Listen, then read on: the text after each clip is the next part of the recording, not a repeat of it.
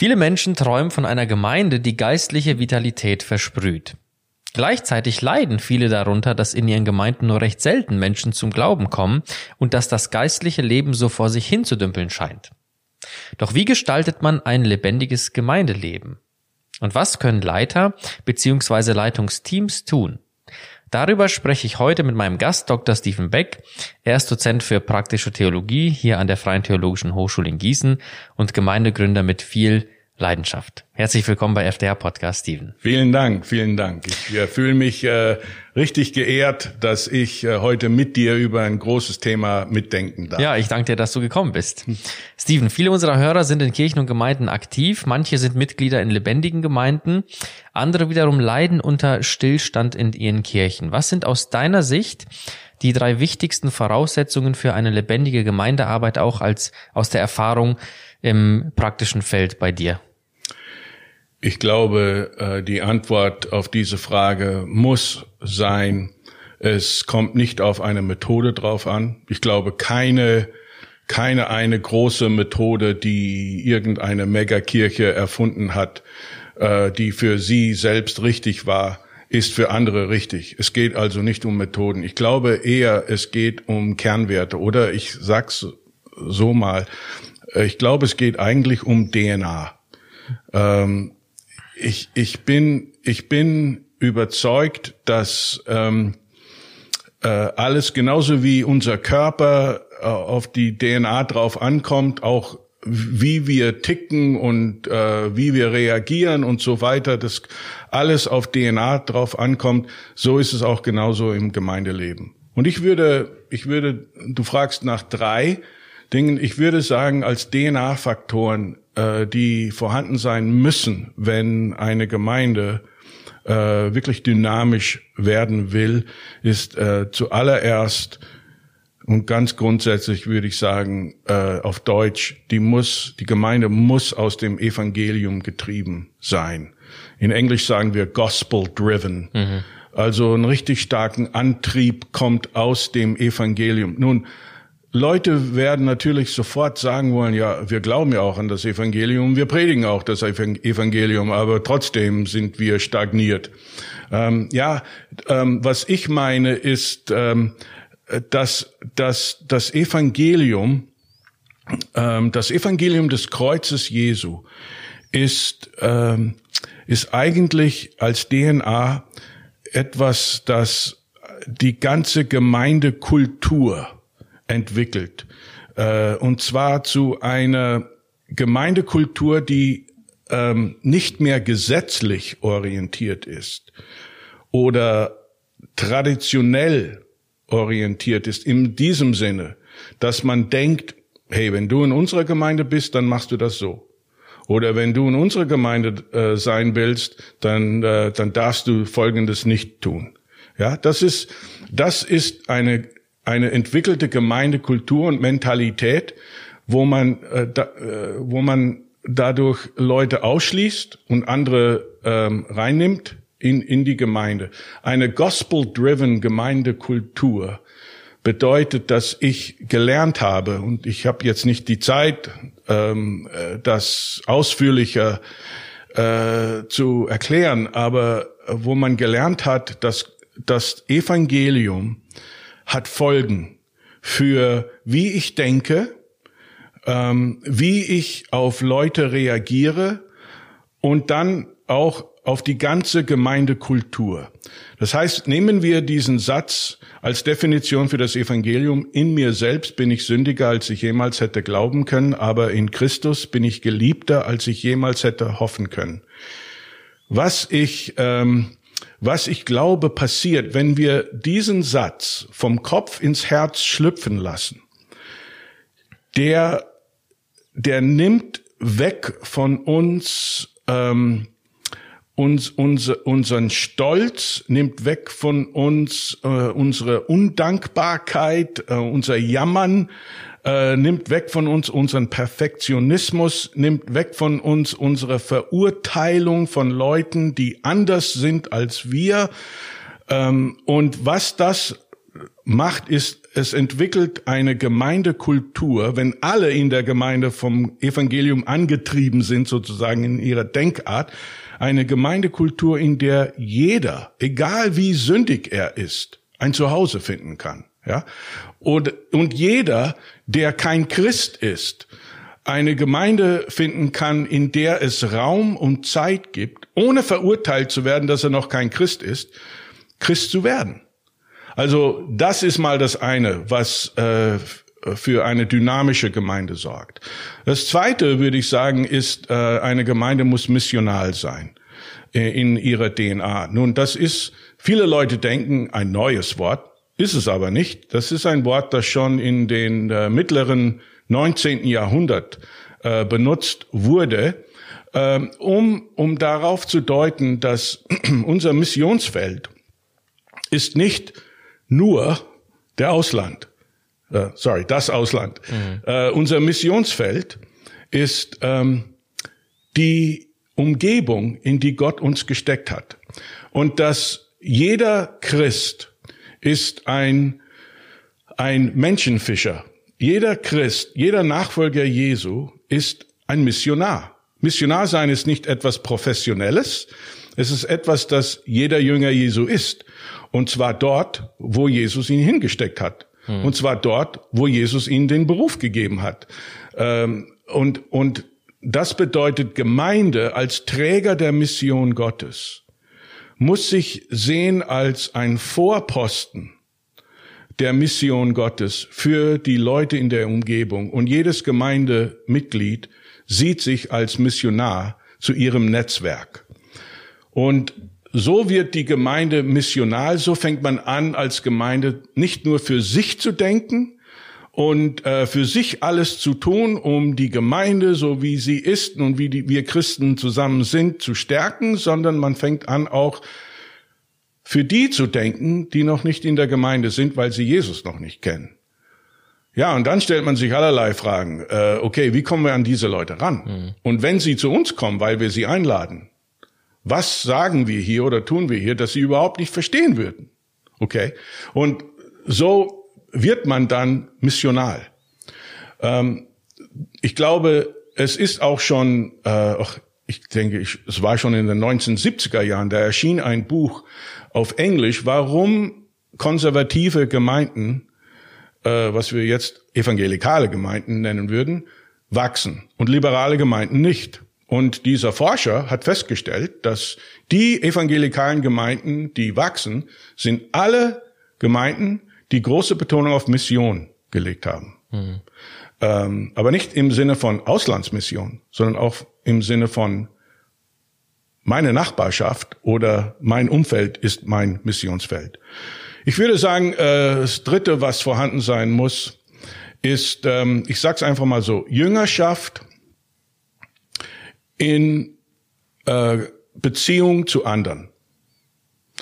Das heißt, die, die Gemeinde, die anfängt dynamisch zu wirken, ist eine Gemeinde, die ähm, versteht, wir sind nicht hier, um Programm zu machen. Wir sind hier, um Jünger zu machen.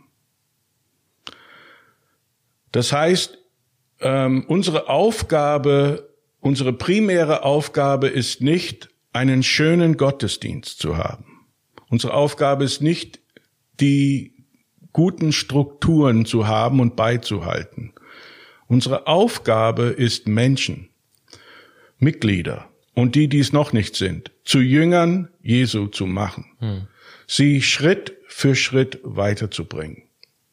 Was wir heute wissen, ist, dass ähm, ganz besonders in dieser Corona-Zeit, ähm, wir verstehen, wie sehr wir Beziehungen brauchen. Und ich glaube, es ist auch die Zeit für die Gemeinde zu verstehen, dass ähm, Leute wachsen als Jünger Jesu, wenn sie in Beziehung zu anderen sind, zu anderen Jüngern Jesu. Hm. Das heißt, es ist, ähm, ich würde mal so sagen, es ist weniger wichtig, dass wir gute Gottesdienste haben, als dass wir gute Kleingruppen haben in der Gemeinde, in denen sich Leute regelmäßig treffen können und in Beziehung zueinander als Jünger Jesu wachsen können. Und was wir merken, ist, die Gemeinden, die ähm, diese Betonung legen auf Jüngerschaft. Wir sind nicht hier, um Programm zu machen, sondern um Jünger zu machen. Und das Jünger machen bedeutet in Beziehung mit anderen zu sein. Diese Gemeinden wachsen. Diese Gemeinden werden dynamisch. Diese Gemeinden ziehen Leute, fremde Leute an. Hm. Wie erlebst du dabei die Spannung, die sich da offensichtlich auftut? Einerseits diese Menschen zu erreichen, die Jesus noch nicht kennen im konkreten nahen Umfeld. Andererseits auch und eben den Gottesdienst auch auf die ein Stück weit auszurichten, aber andererseits die Leute, die schon Christen sind, vielleicht auch lange, mit, ähm, ich nenne das mal jetzt im biblischen Sprachgebrauch, nicht nur mit Milch zu füttern, also sondern auch tiefgründige Predigten denen zu geben oder Lehre. Wie gehst du da mit dieser Spannung um aus deiner Erfahrung als Pastor? Also, dass sie nicht abgehängt werden und der Fokus nicht nur auf den Neuen ist, aber auch die Neuen genug verstehen und mitkommen können. Also, ich denke zuallererst müssen wir verstehen, was Jesus unter Jünger machen verstand. Er sagte ja, äh, nach seiner Auferstehung, wir sollen ähm, aus allen Ethnien, ist eigentlich das Wort, das er gebraucht hat, nicht äh, in alle Länder gehen, sondern zu allen Ethnien sollen wir gehen und sie zu Jünger machen. Und er sagte, äh, wir sollen sie taufen. Und ich denke, da ist zuallererst mal Jüngerschaft als Evangelisation. Ähm, Jüngerschaft ist nicht nur reife Christen noch reifer zu machen, sondern es ist nicht Christen zu Christen zu bringen. Mhm. Ähm, und das bedeutet der ganze Prozess, äh, angefangen mit, äh, wie ich einen Nichtchristen begegne und eine Freundschaft mit ihm bilde, bis hin zu seiner Bekehrung und er wird jetzt getauft. Ja? Und dann sagt Jesus, und lehret sie zu halten alles, was ich euch befohlen habe. Das ist jetzt vom Punkt der Bekehrung an bis in die Reife Christi, wo wir als, ähm, als Christen wachsen sollen. Eine Gemeinde muss ein Auge auf die eine Gruppe haben und ein Auge auf die andere Gruppe haben. Denn Jüngerschaft beinhaltet beide Gruppen. Hm. Äh, das bedeutet, dass wir lernen müssen, und das ist auch ein Teil unseres Unterrichts hier an der FTH, wir müssen lernen, wie wir in einer Situation, einer Gemeindesituation, wo wir Nicht-Christen und Christen zusammen haben, in einem Gottesdienst, wie wir das Evangelium predigen, so dass es gleichzeitig und mit Tiefgang, aber mit einem Tiefgang, den jeder verstehen kann, hm. ähm, den Nichtchristen anspricht auf die Fragen, mit denen er gekommen ist, und den Christen anspricht, ähm, der hat ja eigentlich oft die gleichen Fragen, ähm, aber es, es spricht ihn so an, dass er dann auch in seinem Glauben wachsen wird. Es gibt ja nicht ein Evangelium für die Nichtchristen und ein Nein. zweites für die Christen. Es gibt nur ein Evangelium und man muss lernen, ähm, das äh, auf beide Gruppen simultan äh, verkündigen zu können. Und ich denke, wenn wir lernen, letztendlich, egal was wir gesagt haben aus dem biblischen Text und ihn erklärt haben, äh, wenn wir letztendlich dann das Ganze auf Christus bringen als die Erfüllung des biblischen Textes, das bedeutet, du nicht Christ. Du kannst eigentlich nur Gott gehorsam werden, indem du Jesus nachfolgst, ja. Und äh, du Christ, ähm, du kannst eigentlich, auch wenn du schon 30 Jahre lang Christ bist, Du wirst Gott nicht gehorsam sein, es sei denn, du ähm, machst dich von Jesus abhängig jeden Tag, der dir, der dir eigentlich schon gezeigt hat, wie er diesen Text erfüllt hat und er diesen Text auch in dir durch seine Kraft des Heiligen Geistes erfüllen wird, ähm, dass letztendlich werden beide Gruppen auf das Evangelium des gekreuzigten Jesu zurückgebracht als der einzige Weg voranzugehen. Hm. Heißt das, dass der, die Predigt eine ganz entscheidende Rolle auch spielt?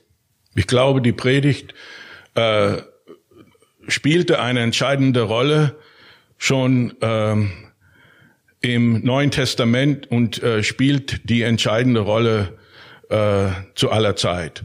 Ich glaube, dass ähm, äh, wir zuallererst verstehen müssen, was ist Gottes Wille? Und daraus ähm, dann verstehen wir, okay, was heißt das jetzt für Anbetung? Was heißt das jetzt für Jünger machen? Was heißt mhm. das jetzt für Kinderprogramm und so weiter und so fort? Alles ist, alles kommt aus dieser Zentralität der Bibellehre. Steven, du bist als Gemeindegründer und Pastor sehr bekannt, kann man schon so sagen, und du verkörperst als Person lebendige Gemeinde. Wie wichtig ist deiner Meinung nach das Vorbild des Pastors beim Thema lebendige Gemeinde?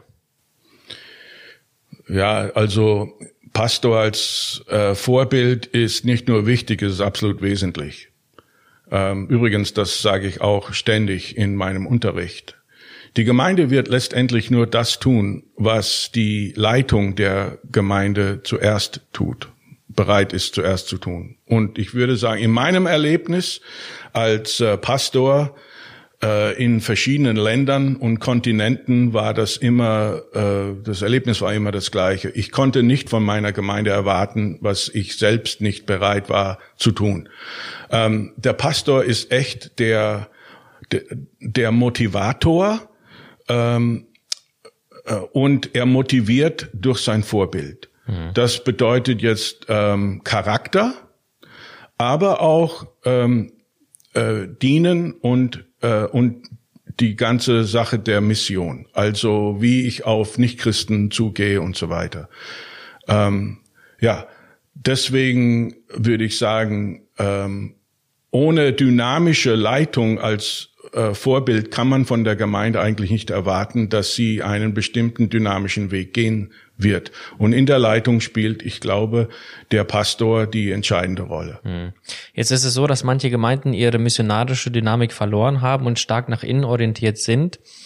Wie schafft man es deiner Meinung nach, da rauszukommen und eine Gemeinde für andere zu werden? Ich glaube, ähm, die Antwort auf diese sehr, sehr wichtige Frage ist, das muss mit der Leitung beginnen.